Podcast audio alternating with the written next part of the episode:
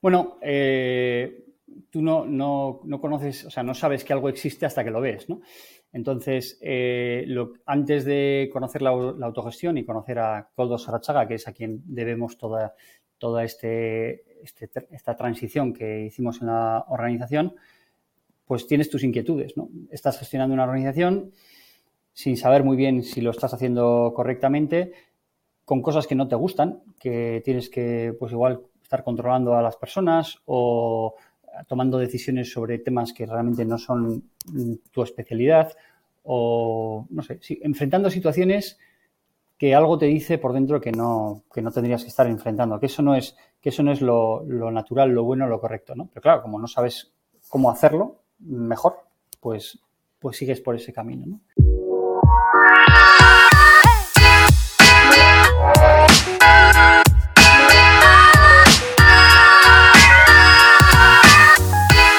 Hola, bienvenidos. Soy Pancho Mora y más que un podcast es un conversar sobre organizaciones autogestionadas. Este es el conversar 135. Te invito a que nos sigas en nuestro canal de YouTube donde encontrarás todos nuestros episodios. Mi invitado el día de hoy en este conversar es Ismael Medina, originario de España y es coordinador de Talio y es profesor de gestión, liderazgo, desarrollo de personas en las organizaciones. Su historia me parece muy interesante ya que mucho de lo que lo movió a involucrarse en la autogestión tiene que ver con un cambio, hacer las cosas diferente. Su acercamiento con K2K le hizo darse cuenta que tenía claro hacia dónde tenía que apuntar, junto a una inspiración como Corporate Rebel y Frederick Laloux.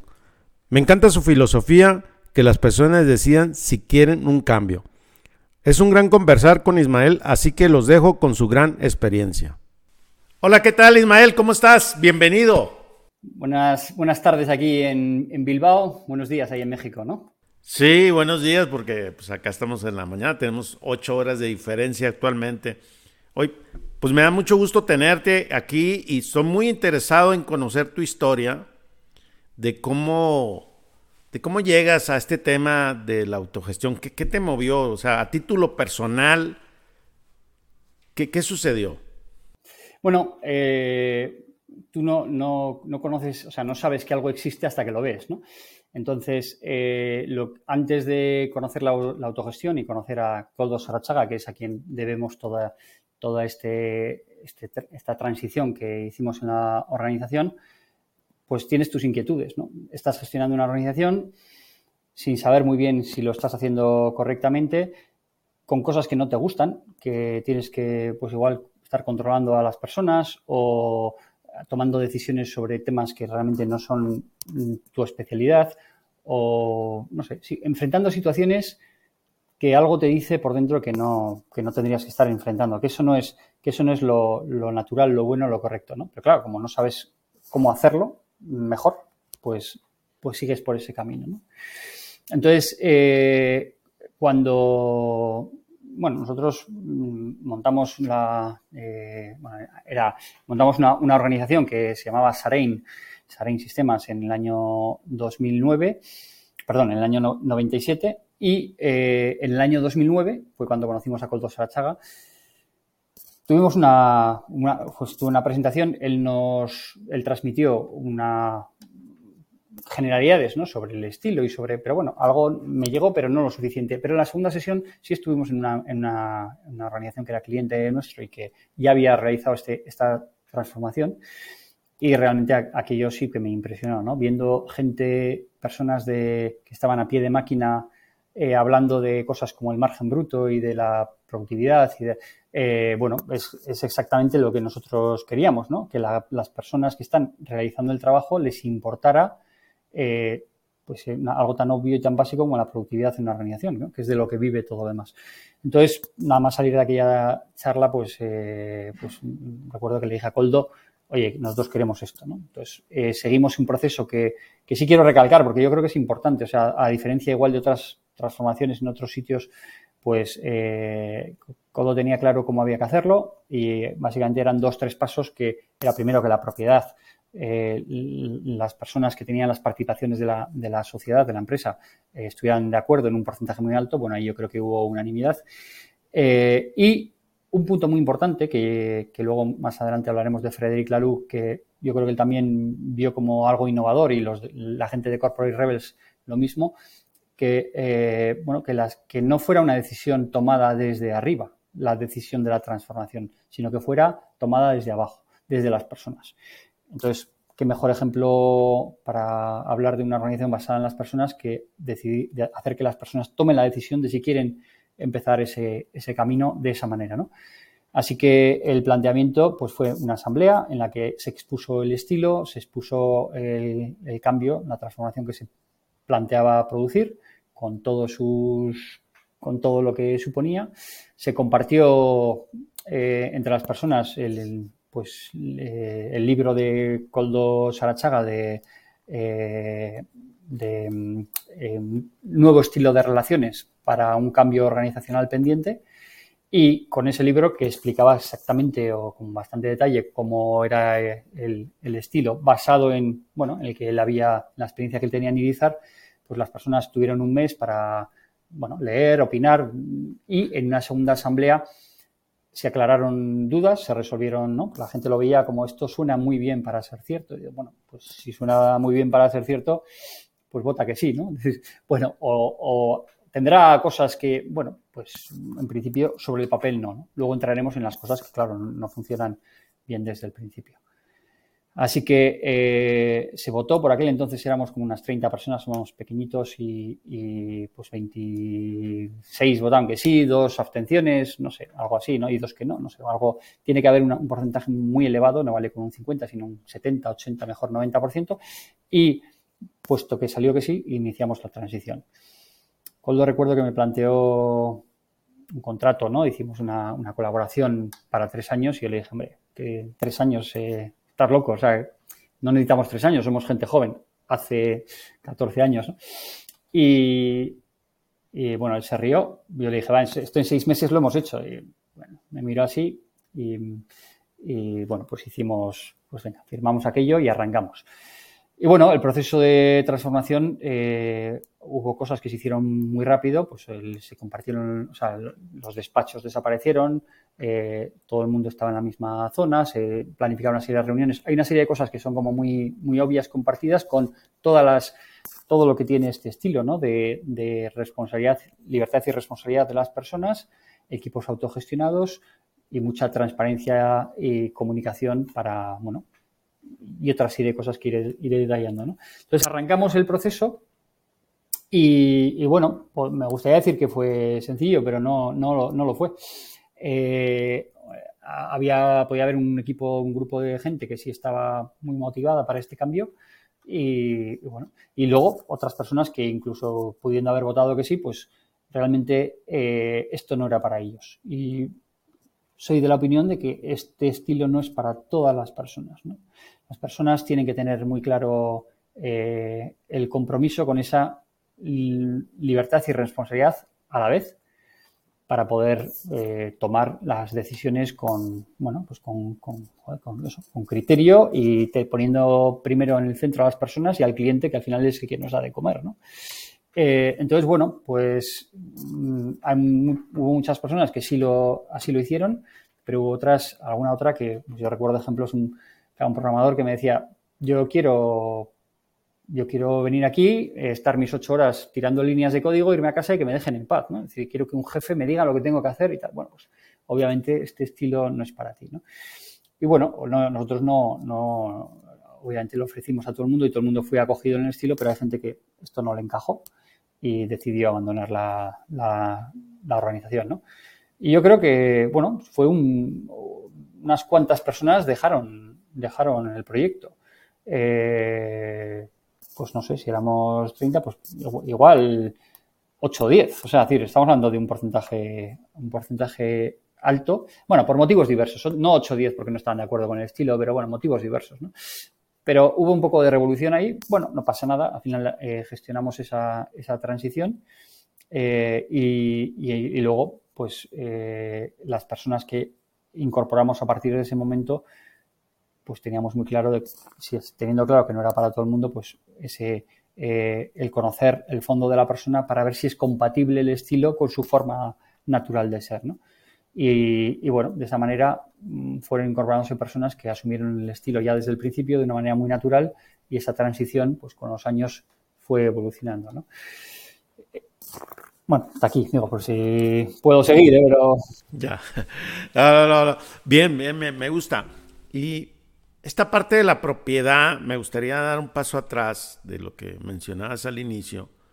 ¿Cómo fue con el tema de la propiedad? Y también, una vez que deciden, ¿cómo es que también las personas pueden decidir que, van sobre este camino sin saber qué, iba a pasar?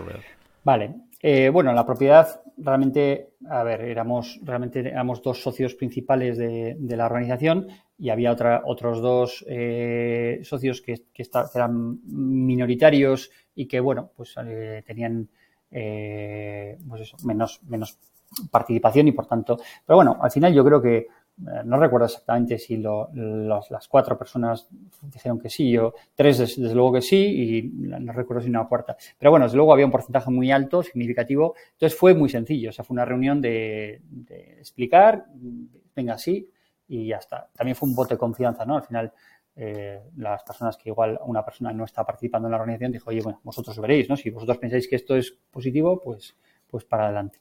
Lo cual, ese fue un trámite sencillo. Supongo que en otras organizaciones donde hay muchas más socios es más complicado. Eh, hay, hay, un libro que tiene editado eh, K2K, K2K KBK. K2K eh, es la consultora mm, de la que participa Coldo, ¿no? que editó una serie de libros, hay uno de ellos que se llama Cuando la sociedad, cuando la propiedad, perdón, no quiere perder el poder, ¿no? Entonces, ahí hay un ejemplo de que eh, bueno, una empresa que estaba en una situación comprometida, pues decidieron dar este paso. Claro, los socios, los propietarios, viendo que, bueno, eso cerraban casi, pues venga, dijeron, venga, va. Eh, dieron el, cambio y unos meses o un año después, viendo que las cosas ya iban bien, porque habían mejorado mucho, porque la gente se había motivado y habían, habían pues dijeron que, bueno, que ya seguían ellos y entonces volvían a lo de antes, ¿no? Con la, la desmotivación y pues fue brutal, ¿no? Entonces, obviamente esto no, o sea, yo creo que cuando tú das este paso no hay vuelta atrás. Yo no me vería en una organización del estilo eh, anterior, ¿no? Y con respecto a, la decisión de las personas, pues por eso insistía en que creo que es algo eh, significativo. O sea, es decir, al final, eh, bueno, cuando Coldo nos lo planteó, pues al final él, conocía la forma de hacerlo, nosotros ni lo cuestionamos, ¿no? Pero luego recuerdo que a la gente de Corporate Rebels, por lo menos a Freddy creo que también, pues eso, eh, no tenían contemplado esta opción. Y claro, la diferencia entre que a ti te impongan un estilo de organización, a que tú, a que te lo expliquen, te lo cuenten, tengas un mes para leer un libro, para pensarlo, para consultar dudas, aclarar lo que sea, y luego tú votar y decidir, es, yo creo que es abismal. Porque cuando, cuando alguien ha tomado una decisión de, eh, pues al final esa decisión nace de, y entonces el nivel de compromiso que tiene es sustancialmente mayor. Eh, y entonces, bueno, nosotros que, gente, yo ignoraba todo esto, pero con el tiempo vas viendo, mirando hacia atrás y viendo, bueno, pues oye, esto creo que lo tendría que hacer todo el mundo que hace esta transformación. Bueno, ¿y la gente tiene criterio? Pues no sé si tiene criterio o no, pero si se explican las cosas bien, se comparten, y bueno, y hay una confianza, claro, si la gente desconfía de los socios o de, pues ahí ya es más complicado, ¿no? Pero hay una confianza razonable, pues bueno, la gente se lo ve ventajas, porque es que de hecho solo tiene ventajas, ¿no? los niveles de transparencia, hay un reparto de un 30% del resultado entre, entre las personas, se, se dona un 5% del resultado a la sociedad de una manera también compartida, eh, hay una flexibilidad en, bueno, pues en los equipos son autogestionados y ellos deciden qué horario tienen, cómo se cogen, organizan las vacaciones, cómo, o sea, ya no hay, bueno, no, no existe el concepto de recursos humanos, no existe, ¿no? O sea, bueno, gente, el concepto de recurso como humano ya está denostado, pero, pero bueno, la propia eh, el, propio staff que se podía dedicar a esto, hombre, nosotros ahora sí tenemos una persona que hace labores de recruiting y una persona que a nivel administrativo pues hace todo el papeleo laboral, pero no hay nadie que decida los planes de formación para toda la organización. No, son equipos autogestionados y ellos deciden todo. Entonces, darles como ejemplo que la primera decisión que había que tomar de este estilo fuera suya, pues yo creo que es absolutamente un acierto. Con el riesgo de que digan que no. Bueno, pues si, si dicen que no, eh, aunque lo hubieras impuesto tú, tampoco iba a funcionar. Con lo cual, eso que te has ahorrado, ya pues dices, pues mira, seguimos como estamos y ya está, ¿no? Lo cual yo, yo solo, desde la distancia de aquel momento, que insisto, en aquel momento yo lo vi, lo vi pasar sin más, porque pensaba que era así, pues creo que, es fundamental y que marca la diferencia. Porque luego cuando alguien dice, joder, es que esto, eh, ¿por qué se hace así? Bueno, pues, pues, porque lo hemos decidido entre todos, ¿no? Tú también, ¿sabes? Entonces, bueno. Y luego cuando hemos tomado decisiones en, eh, duras, ¿no? Hemos tenido la, tuvimos la crisis de esa de 2008-2009 que ya nos pilló un poco cuando estábamos haciendo esta, transición, pues hubo que tomar en momentos en un momento dado, pues eh, una de las de las normas del estilo es que no hay despidos, por lo menos por causas económicas, ¿no? Y, cuando bueno pues el mercado se frenó pues tuvimos que tomar decisiones más o menos duras de de decir, oye, ¿qué hacemos? ¿no? Podemos seguir así, no, vamos a despedir a gente, nos bajamos el sueldo, decidimos en asamblea bajarnos el sueldo, pues un 15% al principio, luego fue algo más, pero, y bueno, hay gente que, en, ese momento dijo que no estaba de acuerdo y que además no aceptaba, eh, porque tú puedes no estar de acuerdo, expresarlo y votar en contra, pero asumes la decisión de la mayoría en la asamblea, ¿no? Pero si no la asumes, bueno, pues lo lógico es que la organización te invite a abandonar. Entonces, eh, hay gente que le dimos un plazo para que buscara un sitio donde ir y seis meses después, pues igual eh, salieron ¿no? de la organización. Eh, no, lógicamente, insisto, en lo, de que no es para todo el mundo, no todo el mundo lo entiende bien, no todo el mundo lo entiende en igual grado, no todo el mundo lo comparte, porque hay personas que no quieren asumir la responsabilidad y sin asumir la responsabilidad la, libertad es imposible porque al final se convierte en libertinaje, ¿no? No, no hay, o sea, yo me pongo las vacaciones cuando quiero, si soy un comercial, pues no me las puedo poner en octubre, porque ahí tenemos mucho trabajo, me las tengo que poner en agosto, ¿no? Es sentido común. Bueno, pues si priorizo mi interés porque los vuelos están más baratos en octubre a, eh, al, del cliente, al de la organización, al de mis compañeros, pues, pues lógicamente no, no estoy alineado con esto. Entonces, creo que esa decisión eh, fue muy importante que la tomaran las personas en aquel momento. Eh, has comentado de, este reparto de la cosecha, como lo comenta Coldo, que es el 30%, y no me quedó claro también si es un 5% adicional o está dentro de ese... No, primero del, del 100%, el 5% va para la sociedad y del 95% que queda, el 30% se reparte entre las personas. ¿vale? Eh, así, lo, así lo hacemos. Y me gustaría saber por qué estuvieron de acuerdo en el 30, no en el 50, no en el 25. O sea, ¿cómo es que se llega a eso de una manera de reflexión, de cuestionamiento? O decir, vamos, estamos de acuerdo porque nos hace sentido. ¿Qué, qué fue lo que... ¿Por qué sí o por qué ¿Por qué no? Bueno, eh, al final, eh, cuando Coldo, que, tiene una experiencia de 14 años en una organización en la que ha estado implantando este estilo con un éxito eh, absoluto, pues él ha llegado a una, a una conclusión de, razonabilidad de este porcentaje. Entonces, nosotros ni lo cuestionamos. Es cierto que luego, en las asambleas internas en las que todo el mundo puede hablar y opinar, pues dice, oye, ¿por qué no es el 50? ¿Y por qué no? Incluso alguien dijo, ¿y por qué no cobramos todos lo mismo? ¿No? Dices, bueno, pues al final los, los, los salarios los marca el mercado, ¿no? Si tú eres un comercial, no sé, pues, pues es muy difícil encontrar una persona de ese nivel, hay que tienes que pagar tanto y si eres un técnico junior, pues el nivel es muy inferior. Entonces, todas estas cosas que son como de sentido común, eh, pues se fueron explicando. Y este porcentaje en concreto, bueno, se asumió como, como bueno por parte, claro, por un lado, la propiedad renuncia a ese, bueno, a ese 5 y a ese, y ese 30 de lo que queda. Bueno, pues al final el concepto de generosidad y de proyecto compartido, pues, pues, pues tiene, tiene este sentido, ¿no? Las personas están trabajando en un proyecto y dejando y poniendo parte incluso personal en ello, pues bueno, lo lógico es que tengan un retorno.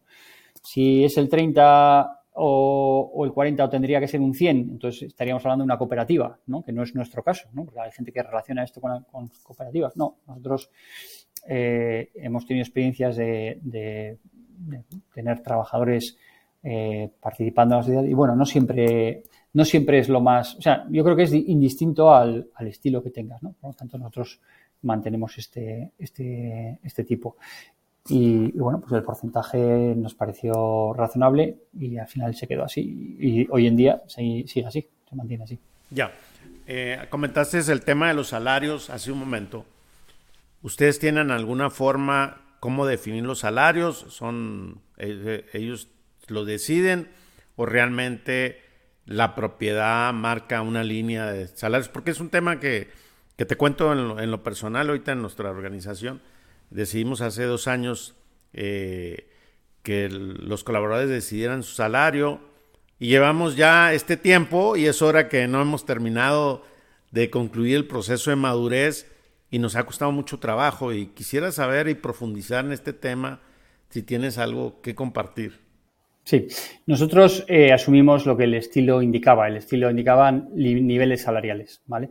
Entonces, claro, estos niveles salariales, pues eh, en la implantación, en la transformación inicial, pues eh, Coldo con su equipo vieron en un, vieron dentro de los equipos cuáles eran los salarios que existían en ese momento, lo contrastaron con el mercado y fijaron un equilibrio salarial para. Entonces, la gente que estaba por encima de ese salario se mantuvo su salario, evidentemente, y las personas que estaban por debajo se hizo un plan para en uno, dos o tres años llegar a ese, a ese equilibrio salarial. ¿no?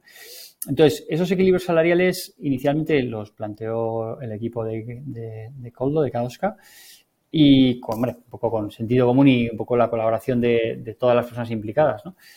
Y hoy en día eh, siguen existiendo eh, niveles salariales, pero han evolucionado. Y esos niveles salariales al final los define, nosotros estamos de acuerdo en que los define el mercado.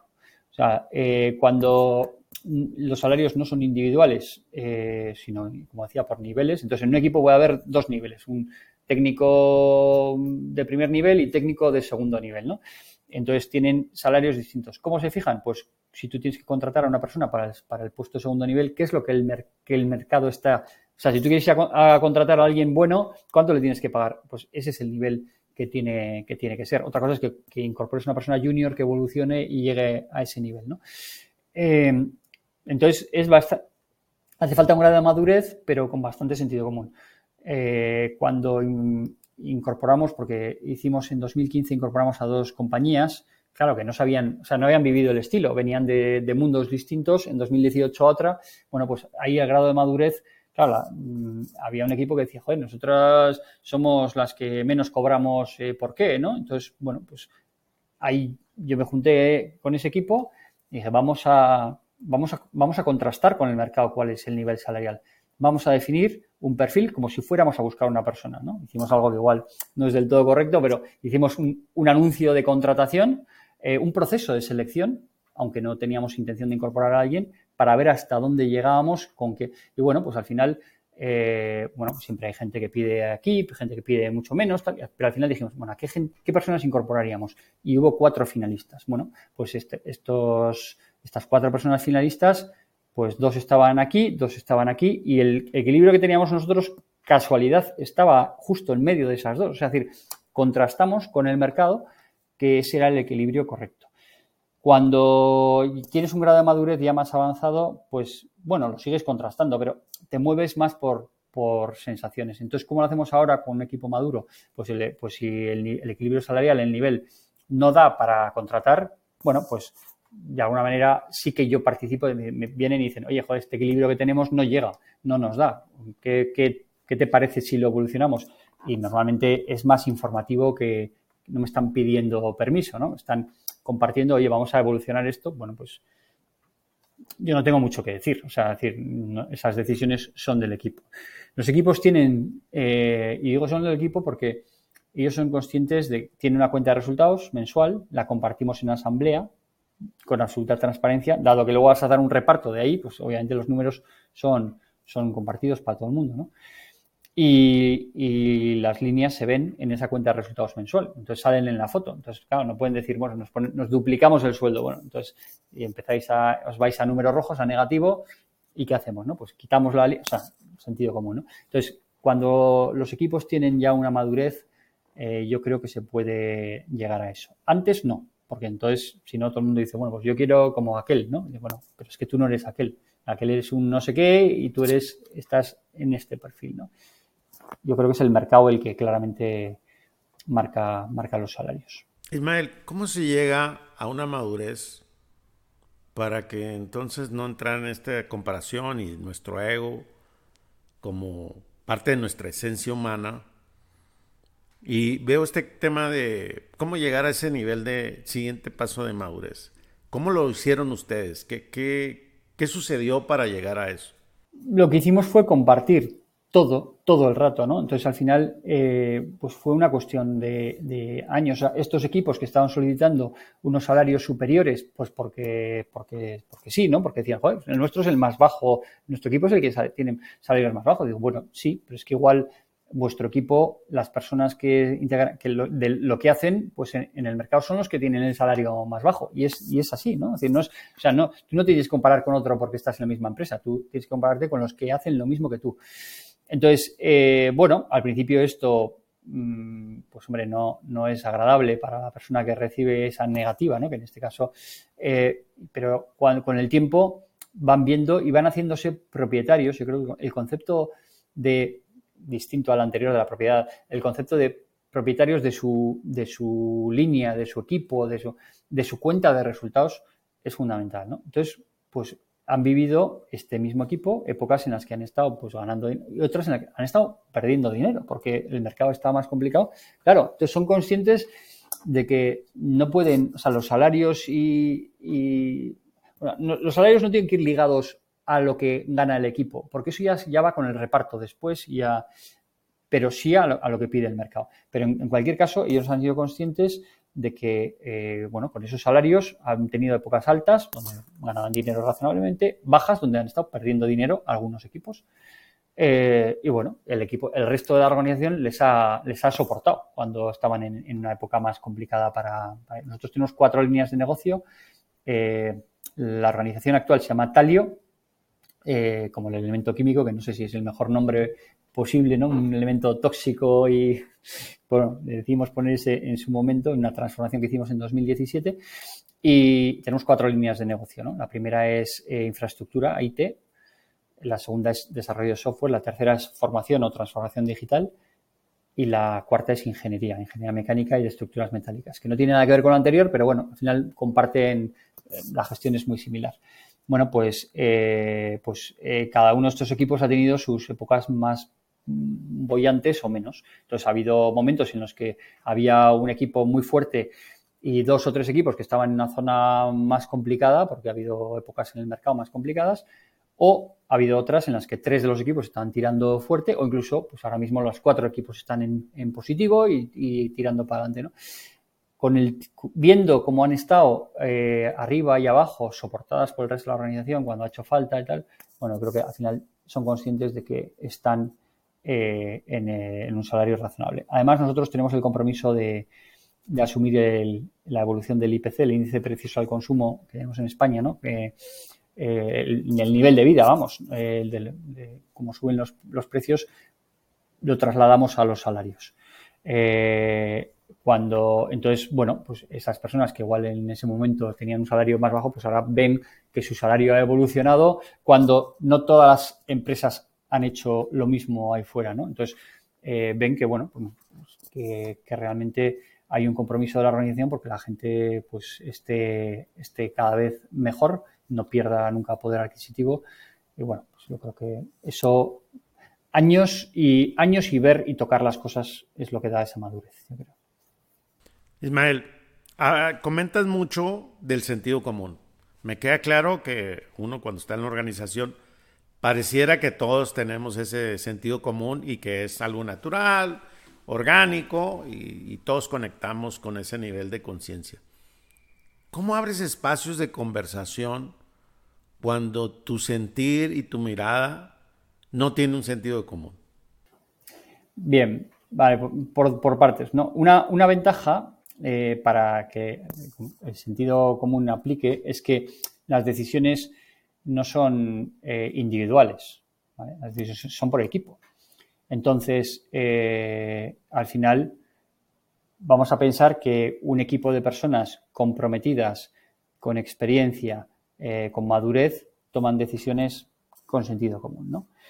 y esto en general es así, es decir, no sé, puedo poner, y lo del sentido común, pues también es, por ejemplo, cuando tuvimos el impacto de la, de la pandemia, ¿no? Pues los equipos, nosotros tuvimos que estar en, en, casa tres meses, ¿no? forzados, ¿no? Por ley. Y luego cuando ya se abrió la mano a que la gente pudiera volver a las, oficinas, eh, bueno, pues había la gente, los equipos tomaron sus decisiones de, si volvían o no, pero la, decisión la tomaban en equipo, ¿no? Entonces yo recuerdo que en uno de los equipos, eh, pues había sido un poco desastre de, coordinación durante esos tres meses de pandemia y por tanto, eh, pues el equipo habló de ello, un espacio, los, espacios de comunicación y de opinar es, eh, debatieron sobre ello y alguno dijo, pues yo tengo miedo de venir a la oficina porque esta pandemia todavía no se ha acabado, no sé qué. Bueno, pues eh, otro dijo, pues joder, nos podíamos teletrabajar más. Y al final eh, el equipo decidió venir presencialmente el 100% de las personas, el 100% del tiempo fue cosa de ellos, ¿no? Alguno no estaba de acuerdo con esta decisión, pero lógicamente es la decisión que tomó el equipo y la, asumió.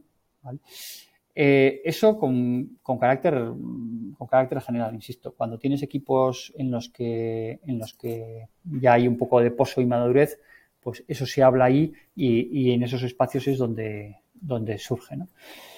Luego, eh, el resto, en el resto de, ocasiones, pues hay veces en las que mm, Claro, y todo el mundo dice, ¿y todas las decisiones las toman los equipos siempre? Bueno, pues yo he tenido un, par de situaciones en las que, claro, ¿cuál es mi ámbito de decisión? Yo, yo ejerzo la coordinación, ¿no? De, de, Talio, ¿no? En coordinación general, o sea, no estoy en ningún, en ningún equipo concreto, sino que, entonces, mi, mi rol en el día a día eh, eh, no existe en las tareas ordinarias. mis roles son los que Freddy Lalu plantea, ¿no? Es decir, oye, mantener el estilo, cuidar eh, la seguridad de las personas, mm, promover la evolución, bien. Y luego hay otras cosas que son, pueden ser generales, ¿no? Es decir, pues cuando si queremos crecer, pues podemos ver una, organización, una empresa que nos puede interesar incorporar, pues yo estoy en ese proceso.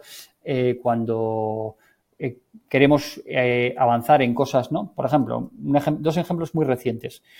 la incorporación de una persona para, para labores de recruiting, ¿no? Bueno, pues cuando nosotros tenemos un equipo de pilotaje, como está definido en el estilo, en el cual una persona de cada equipo asiste y compartimos ahí todo. Entonces yo eh, planteo que tenemos que crecer, que el mercado está muy complicado y que necesitamos incorporar personas y que esto no es muy sencillo. Hasta ahora los procesos los estaban haciendo los propios equipos. Y claro, no son expertos ni, lo hacen bien por defecto. Hay una parte positiva eh, en que ellos estén involucrados y lo siguen estando, pero bueno, no tienen esas habilidades, ¿no? Y, entonces yo planteo la incorporación de mínimo una persona para hacer estas labores. Entonces, bueno, pues ahí hay un debate y, no todo el mundo está de acuerdo, ¿no? Entonces, eh, yo sí que hay veces en los ámbitos que son generales, corporativos, en los que digo, bueno, yo también tendré algún ámbito de decisión en el que yo soy el equipo, ¿no? O sea, tengo, yo recojo las opiniones de los equipos, pero ellos no deciden sobre sobre absolutamente todos los aspectos de la organización. De su equipo, casi todo, todos o casi todos. Y, entonces, pues, eh, si tomo la decisión de incorporar un recruiter contra el criterio de por lo menos dos de los, de los cuatro equipos que dicen que no. Claro, este recruiter va a gastos generales y ese gasto general les, les cae por un porcentaje a cada una de las líneas, entonces no quieren en su cuenta de resultados un gasto que no, que no ven.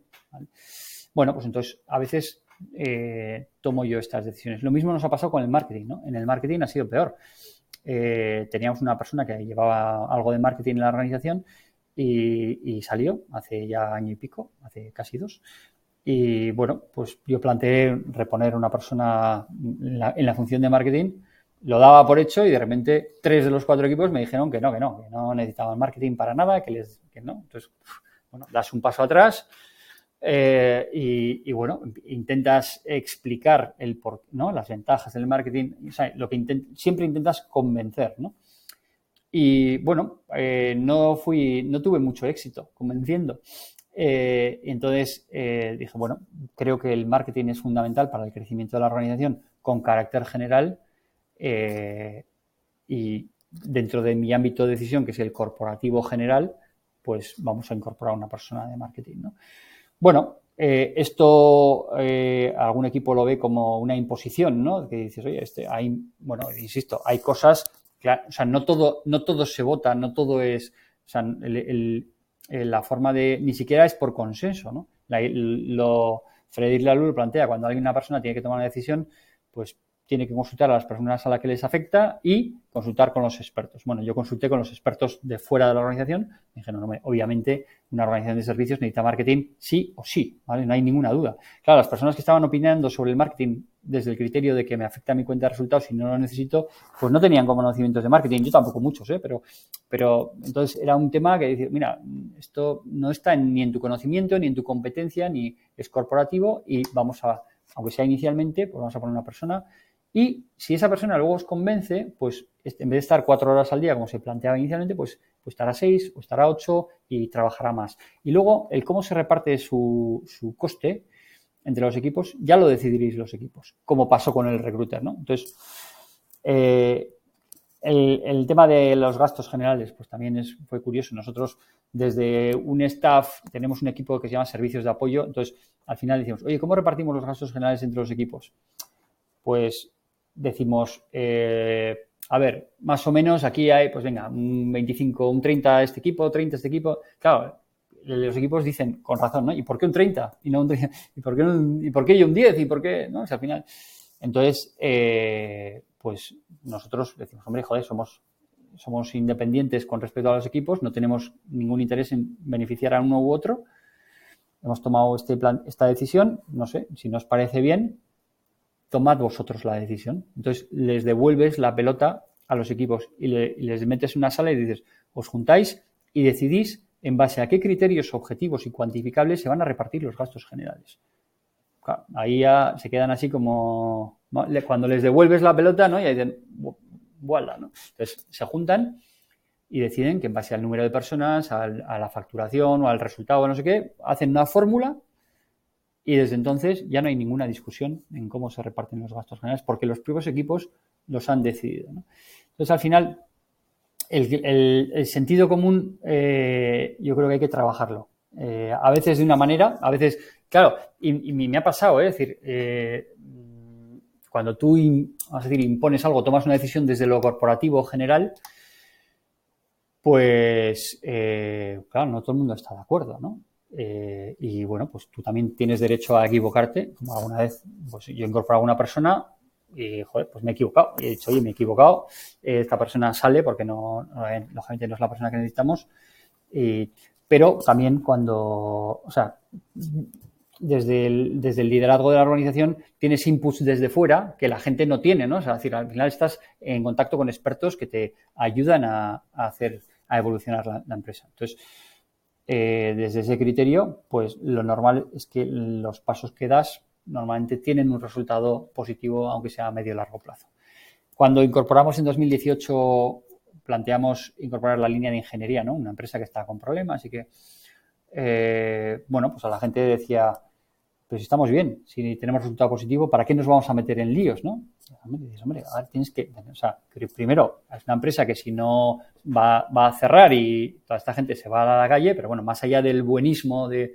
Eh, creo que el tener más tamaño nos va a ayudar, o sea, el tamaño eh, nos va a ayudar a, tener una economía de escala, esos gastos generales se van a repartir de una manera más, más amplia, eh, la gestión es muy similar, entonces, bueno, hubo sus, y bueno, yo dije, oye, vamos a votarlo. Votamos muy pocas cosas, ¿no? Pero al final dije, oye, vamos a votarlo. Si aquí todo el mundo está en contra, pues no lo hacemos y ya está, ¿no? Entonces, pues lo votamos, salió. Pero insisto, ¿eh? no, estrictamente no, no, igual no era necesario votarlo. Pero cuando quieres reforzar una, una decisión y ya, pues. Entonces lo hicimos así.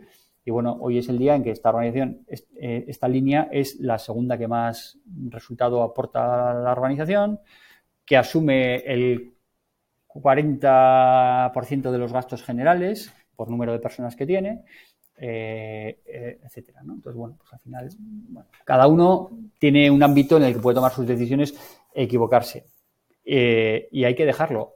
Nos ha pasado también con las incorporaciones de personas. Yo creo que la, puerta de entrada a una, pues en este caso a Talio, eh, pues es el 80% del éxito de la organización. Entonces, eh, me involucro en, de lo que más, ¿no? Pero me involucro hasta el nivel de dar mi opinión, a no ser que sean personas que sean del ámbito corporativo, ¿no? Entonces, cuando, cuando un equipo va a incorporar a un técnico, pues yo intento participar, aunque sea por lo menos en, las, en, la parte final del proceso, y dar mi opinión, que al final pues ya llevas 25 años de experiencia en esto y bueno, tienes un cierto olfato y, y ves, yo no les valoro desde el punto de vista técnico, obviamente, porque no sé, les valoro desde el punto de vista humano, busco buenas personas, eh, desde el punto de vista de que tengan hambre por aprender y eso lo transmitan, que detectas un grado de inteligencia emocional importante, empatía sobre todo para poder trabajar en equipo, eh, bueno, al final son una serie de, cosas subjetivas que, me hacen dar una opinión y yo doy esa opinión a los equipos y, ha pasado mm, muchas veces que yo he dado una opinión y el equipo ha decidido en contrario, ¿no? Decir, oye, mira, yo no incorporaría a esta persona. Y bueno, y la han incorporado. Y a veces, efectivamente, yo tenía razón, pero otras no, porque al final, oye, en una reunión tampoco ves todo, ¿no? Esta persona, pues vale, sí. Eh, igual incluso era como lo que yo había dicho, era así, pero como técnicamente era bueno y pues, pues bueno, ha hecho equipo y se ha integrado bien, ¿no? Pues, pues ya está. El sentido común es muy, muy complicado de, canalizar. Claro. Ismael, para llegar a este nivel de madurez y todas estas etapas que has vivido en la organización, y vaya que mi pregunta está basada en cómo, cómo llegas a avanzar al siguiente nivel de conciencia, ¿no? O sea, veo que tienes muy claro estás comprometido con, este estilo. Eh, pero si tuvieras que compartir qué te ha llevado a esto, ¿cuál, cuál, fueron las formas o tu conexión de vida con esto? Bueno, eh, como, a ver, yo creo que, como, no sé, lo que comenta un poco antes, de que no sabíamos hacerlo de otra manera, pues no, o sea, no, sabemos que esto existía, ¿no? Lo que, lo que nos hizo dar el cambio es ver, tocar, ¿no? Al final tienes que tocar en otra organización el cambio tan radical, o sea, esta organización en la que estaba hablando, en la que Coldo hizo la transformación, pues era una organización absolutamente jerárquica, con un presidente en la cúpula que tenía su, el piso de arriba era todo suyo, su plaza de garaje, no sé qué tal, o sea, y, y, era lo que él decía, se hacía, ¿no? Era, era muy, muy vertical, ¿no? Y de repente, pues ves gente tomando decisiones en, el nivel más, más bajo de, la organización. Eh, al final, como persona también evolucionas, ¿no? Mm, obviamente, ¿no? Eh, te das cuenta que, al final las personas, eh, aunque te lo habían dicho antes, pero hasta que tú no te das cuenta no vale, ¿no? pues primero son personas y, quieren estar en un entorno primero seguro, segundo agradable, donde puedan realizarse, ¿no? Frederic Laloux habla del propósito evolutivo, que eso lo añadimos después a lo de Coldo, habla de, eh, de la plenitud, ¿no? Que es de lo que estoy hablando ahora, o sea, al final quieren estar en sitios ser ellas mismas y, entonces em, yo, vamos, he sido consciente de que cuanto más, más grande es el, nivel de, relación, eh, incluso fuera de la organización, de las personas, muchísima más productividad. y esto, eh, bueno, pues cuando lo, o sea, cuando lo ves, lo ves, ¿no? Y antes no. O sea, es como. Eh, antes, pues, pues dices, joder, pues mira, oye, tú desde una cabeza muy ingenieril mm, planificas las tareas, las ejecutas, inicio proyecto, fin de proyecto, fechas, plazos, si vamos tarde hay que, hay, no, látigo no, pero decir, ¿qué, ¿qué pasa? Que vamos tarde y si no, pues mejor, porque vas, no, te das cuenta que la gente pone, pone ese plus de su, que tiene en lo más profundo cuando quiere y eso no ni, lo puedes comprar, ni lo puedes pagar, ni lo puedes exigir, ni lo, ¿no? Entonces tienes que conseguir crear el entorno y el ambiente para que esa gente esté dispuesta voluntariamente y de buen grado además y, contenta de hacerlo bueno, pues si tiene que atender a un cliente un sábado porque le ha surgido un problema y no está contemplado, pues hacerlo, o si tiene que quedarse un no sé qué más, o hacer un esfuerzo especial, o suplir a un... Bueno, esto eh, yo creo que no hay un. Ha, sido una evolución, en, por lo menos en mi, en mi parte, bueno, claramente, ¿no? Yo pues antes era mucho más bruto, sigo siendo bastante bruto, ¿no? Porque soy navarro y los navarros de, pues somos, bastante brutos, pero vas, vas matizando esas aristas y, ves la importancia. Entonces, ahora mismo, eh, cuando conocemos a Frederic Laloux, que esto fue en 2000. 15 o 16, no, no 17, no me acuerdo, 17 creo. Eh, y él, él, introduce la autogestión, ya estaba con, con Coldo, ¿no? Introduce el propósito evolutivo, enunciamos un propósito evolutivo, bueno, nos parece bien, esto estaba, bueno, estaba bien compartido, pero la parte de, quiero hacer hincapié en la parte esta de plenitud, que nosotros le hemos llamado eh, desarrollo de personas, ¿no? Y entonces, de nuevo, pues en, en tu soberbia dices, bueno, voy, a hacer, voy a hacer todo lo posible para desarrollar a las personas al máximo de su potencial. Bueno, cuando, cuando, te lo miras un poco, dices, bueno, ¿quién, o sea, ¿quién soy yo para desarrollar a nadie? ¿no? Al final, lo único que puedes hacer es eh, poner los medios para que las personas que quieran desarrollarse y evolucionar, y evolucionar en lo, en lo físico. Hemos dado pues charlas de nutrición, de temas de, ¿no? En lo mental, pues tenemos una línea de formación, pues ponemos a, al alcance de todas las personas de Talio, pues la formación que haga falta, o bien que tengamos dentro, o bien buscamos fuera para, ¿vale? O sea, desarrollo, o sea, nos queremos que la gente tenga hambre de aprender. Y, y bueno, no, no contemplamos la, la, vida de hoy moderna de otra manera, ¿no? Es decir, con un aprendizaje continuo. Entonces, ahí ponemos foco y luego también en la parte socioemocional, ¿no? Con un éxito relativo, pero porque al final, eh, por mucho que tú intentes que las personas se lleven bien fuera de la organización, pues hemos tenido fracasos rotundos. Creamos un equipo para ir al monte, ¿no? Vimos que era la afición más, más común en toda la organización y dijimos, venga, vamos a crear un equipo de montes, apuntar un montón de personas. Bueno, no fuimos al monte ni un día. O sea, fue como un fracaso rotundo, ¿no? ¿Por, ¿por qué? Pues porque era todo como muy artificial, ¿no? Entonces, la, forma de que la gente realmente trabaje esa parte socioemocional, pues es que eso, que sean buena gente y que tengan un carácter eh, abierto y estén en un entorno seguro y en el que puedan, pues decir, no sé, pues hacer un chiste o decir, o decir, no sé, gritar un no sé qué, decir, que, que, tengan un equipo, que sepan que digan lo que digan, el equipo no les va a mirar mal.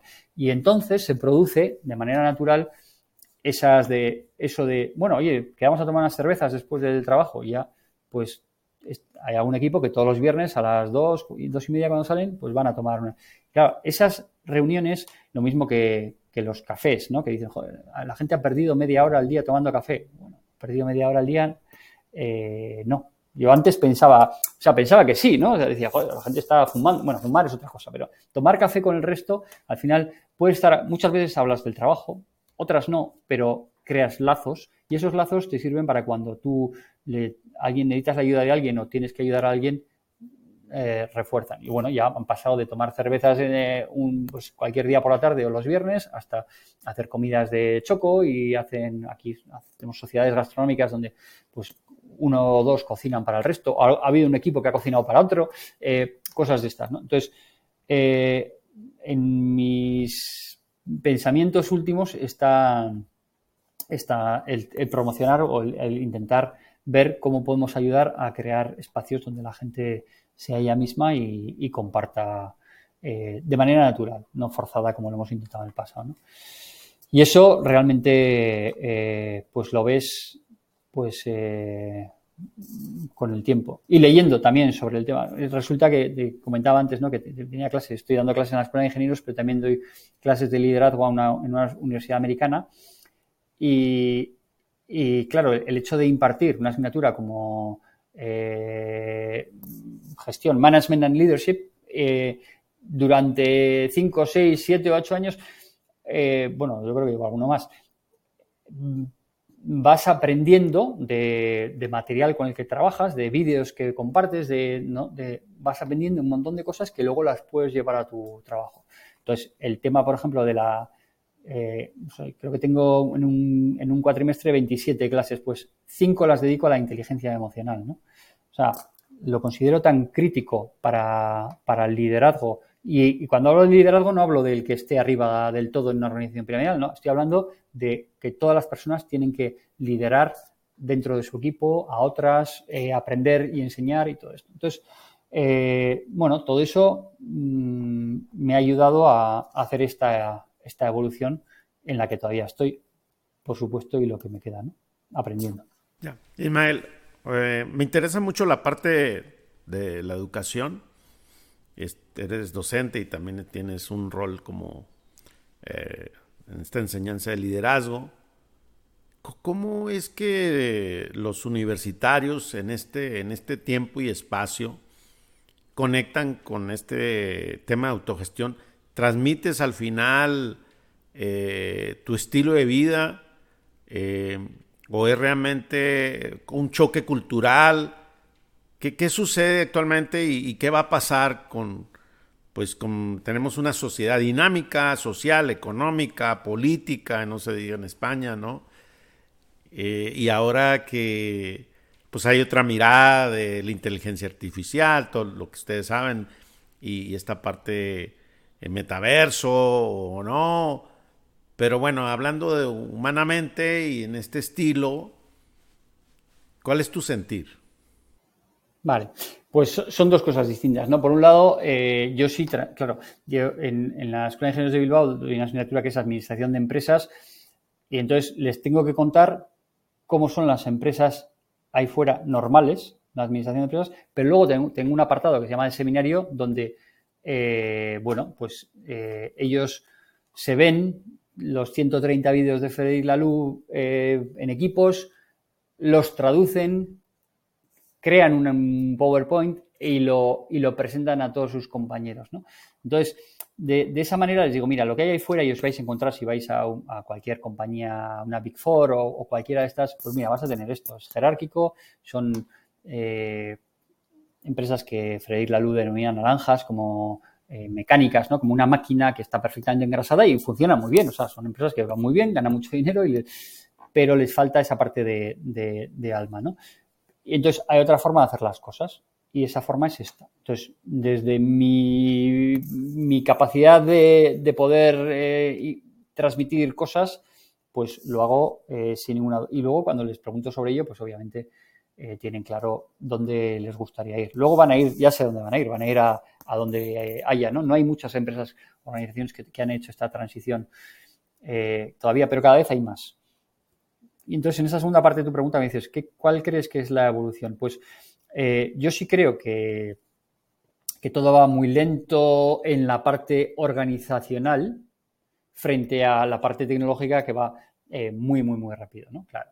Entonces, bueno, ahí se, va a producir un desfase. Bueno, no tiene por qué alineadas, ¿no? Cada una lleva su, cada placa lleva su, su ritmo, pero bueno, pues lo mismo que tú ves, ves países o continentes que están en la Edad Media todavía y que tienen que hacer una, ¿no? Y dices, joder, están 500 años atrás, son en tribus y en, bueno, pues eh, todo esto tendrá que llegar, su, su devenir natural para más o menos con, que se acelerará con las tecnologías, con la compartición de, cosas, pero eso llevará a su ritmo. Y en la parte del conocimiento y de la, en este caso me preguntas por la tecnología, bueno, pues obviamente eh, esto va, va, o sea, no da tiempo eh, de enterarte de cómo funciona algo y ha salido algo distinto, ¿no? Eh, hoy en día la, formación universitaria y los, pues, chavales que, salen de un grado, ya no es, bueno, antes yo hice una carrera de seis años en ingeniería industrial y bueno, ya con eso vas al mercado y ya se supone, ¿no? Igual, igual vas a un sitio y no tienes que estudiar nada más en, el resto de tu carrera porque ya, bueno, aprendes en el trabajo y ya. Bueno, hoy en día eh, el planteamiento es que tienes que tener una base, puede ser un, grado superior, aquí llamamos formación profesional eh, un ciclo superior o un grado universitario y sobre esas bases vas construyendo eh, habilidades. ¿Vale? Entonces, tú no puedes ser experto en ciberseguridad si no has hecho pues, una ingeniería informática o un, grado, un ciclo superior en, en, administración de sistemas informáticos en red o lo que sea. ¿no? Pero una vez que tienes esa base, y esa base no te debería llevar nunca más de cuatro años, ¿no? Es lo que están los grados actualmente, después sí puedes hacer un máster en, me da igual, inteligencia artificial, ciberseguridad, blockchain o cualquiera de las tecnologías hacia las que te quieras orientar, ¿no? Y con eso tú vas al mercado y, bueno, pues ya sabes que tienes una base que a, todos nos gustaría que fuera más humanística de lo que es, que eso es, otro apartado para otro día, ¿no? Eh, y sobre esa base, bueno, pues ya puedes construir eh, esas habilidades. Y yo creo que la gente que se incorpora al mercado laboral va, a tener que estar estudiando el resto de su vida sin ninguna duda, ¿no? Y bueno, y, los que ya lo estamos, ¿eh? es decir, que al final, bueno, cuando estás igual en una posición no técnica, pues no, no tienes, pero estás estudiando de lo tuyo, ¿no? En este caso de organizaciones, de, gestión o de liderazgo, lo que sea. Pero la gente que está a pie de, de tecnología, pues eh, obviamente, ¿no? Entonces, bueno, yo creo que los chavales cada vez tienen más, tienen más claro esto. No les. Antes, joder, acabas la carrera y decías, ya está, ya he acabado. Eh, ahora yo creo que no, lo ven así, pero creo que son conscientes de que esto va a ser así y que van a tener trabajos de. van a saltar mucho más que nosotros y cosas de estas, ¿no? bueno. Bien. Ismael, eh, ya para finalizar, ¿cómo te gustaría agregar o cerrar este, este conversar, lo cual eh, te agradezco mucho, impresionante toda la habilidad y, todo el compromiso y, el interés que tienes sobre el tema y lo cual lo, admiro mucho. Pues gracias, no creo que, la, que me lo merezca, ¿no? Pero el, eh, yo creo que al final, cuando desde que yo conocí a Coldo a, a cómo veo lo que veía Coldo hace 14 años, eh, pues bueno, eres mucho más consciente, ¿no? Es decir, la conciencia yo creo que es lo que, claro, llegar a esa conciencia, yo soy consciente de que, o sea, no, de que es muy complicado si eres muy joven y si, o sea, pues no sé, yo cuando tenía 20, 25 años, pues era bastante bruto, ¿no? Y toda la parte de, la, la parte eh, de autoconocimiento, pues lo tenía de aquella manera. Eh, el autocontrol emocional, bueno, ahí más o menos manejaba bien. La empatía, pues regular. Y las habilidades sociales, pues las. Entonces, el, el yo creo que eh, el primero, ser buena persona, ¿no? Ahí no recuerdo ahora quién, quién decía. Pues, básicamente son tres o cuatro cosas. primero, ser buena persona. Decía, él, decía, eh, trabajar mucho y lo que hagas hacerlo bien, ¿no? Bueno, yo añadiría que eso es fundamental la parte de, las relaciones. ¿no? Yo creo que el mundo hoy en día es absolutamente relacional y sin relaciones y, sin saber manejarte bien ahí, eh, tienes un techo cristal que te vas a dar con él en algún momento. ¿no? Entonces, si quieres evolucionar y además de una manera satisfactoria como persona y sentirte pues, más completo, más realizado, más consciente, eh, pues tienes que trabajar esto. en primer lugar, la, el, autoconocimiento. Bueno, básicamente lo que eh, Goldman eh, eh, indica como inteligencia emocional, ¿no? Las cuatro o cinco patas son el, autoconocimiento emocional, saber identificar y, tus emociones, el autocontrol, el manejo y la gestión, ¿no? Es decir, pues Víctor Frank en su libro en busca del sentido, pues lo decía claramente, ¿no? Entre, entre el, impulso y la, y la, acción hay una pausa en la que tú puedes decidir, no, pues hacer esa pausa es, es fundamental.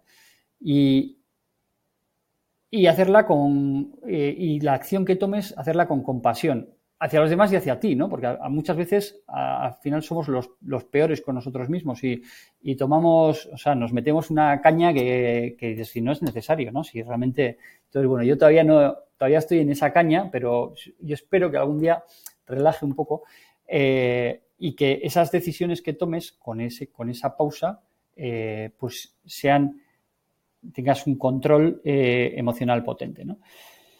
Con, eso, con, esa, con esa base, pues trabajar la empatía, ¿no? Y pensar en, que, bueno, pues los demás, pues oye, hay gente que es mejor que tú, gente que no ha tenido la suerte que has tenido tú, gente que está en esta situación y ser, eh, intentar esa, bueno, lo que es la definición de empatía, ¿no? ponerte en los zapatos de o, ver las cosas desde la perspectiva de la otra persona, eh, creo que es fundamental y, y, con eso generas y transmites una confianza que es la única manera que tienes de influir en las personas positivamente, de, como definición de liderazgo, ¿no? Es decir, si tú quieres influir en alguien, tienes que ganarte su confianza. ¿Y cómo te ganas su confianza? Pues hombre, pues primero te tendrán que ver que eres un tío, eres una buena persona, que te manejas bien, que, no, vas descontrolado por la vida y que, y que bueno, eh, eres generoso, razonable, entiendes a las personas y, sabes responder bien en casi todos los contextos. Y, bueno, y si además eres bueno en lo tuyo, en lo que sea que estés haciendo, pues ya, ya está, ya lo tienes, ¿no? Eh, creo que de esa manera, si, nosotros nos intentamos convertir en líderes cada vez más conscientes y conseguir formar, eh, en este caso chavales en la universidad, o, bueno, tener un ecosistema donde la gente sea cada vez más consciente y sea líder también para hacer crecer una organización, pues yo creo que con eso ya, ya tienes el, el 90% de, de las cosas hechas. ¿no? Luego, además, si tienes vida social y, y habilidades sociales, pues te va a ir mejor, ¿no? Pero bueno, con, lo primero yo creo que, vamos bastante bien. Muy bien. ¿Dónde te pueden encontrar en las redes sociales si alguien tiene una duda, una pregunta que... Bueno, eh, el perfil de LinkedIn, eh, Ismael Medina Intalio, pues ahí, ahí estoy, ¿no? Estoy eh, disponible y lo digo de verdad porque a veces cuando digo, estoy pues no, no quiero molestarte, ¿no? A mí eh, realmente es un tema que me apasiona, el ámbito del liderazgo y de las relaciones en las organizaciones y, por eso estudio, me dedico a ello y entonces no voy a tener ningún problema en, en bueno, digo responder, pues hombre, yo creo que hay gente mucho más cualificada que yo para responder preguntas, pero eh, en compartir la experiencia que yo he tenido y en aportar, pues, ¿no? pues decir, una, pues, mi grano de arena o mi, si puedo ayudar a alguien en su, en su transición, pues lo, lo haré, lo haré encantado. Ah, creo que si alguien va a hacer una transición que tú la has hecho, pues hombre, el contar con consultores, gente que, que sepa, eh, pues que haya hecho transformaciones y que, que, que, tenga expertise en esto, pues, pues es, es fundamental también. ¿no? Pero bueno, por lo menos para en el ámbito de, de, el conocer antes de tomar una decisión, pues yo encantado de hacerlo. Mi, mi email es imedina.talio.it, pero bueno, yo creo que hoy con LinkedIn es la forma más sencilla de, encontrarnos y a partir de ahí establecer un vínculo. Muchas gracias, eh, Ismael, y aprovecho también para darles las gracias por la conexión a Dunia y gracias, gracias a los, a los dos. Muy bien, pues ha sido un placer, Pancho. Eh, agradezco también a Dunia que ha tenido el detalle ¿no? de ponernos en contacto. Y, bueno, yo creo que, siempre es bueno y es interesante conocer personas que están por hacer las cosas mejor, como veo que, que es tu caso. Ha sido un placer conocerte también. Bueno, gracias. Hasta luego. Gracias, gracias. Bye.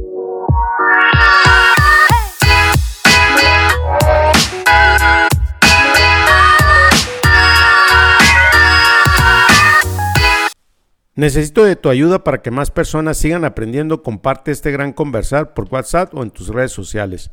No te olvides de contactar a Ismael si tienes alguna duda o pregunta.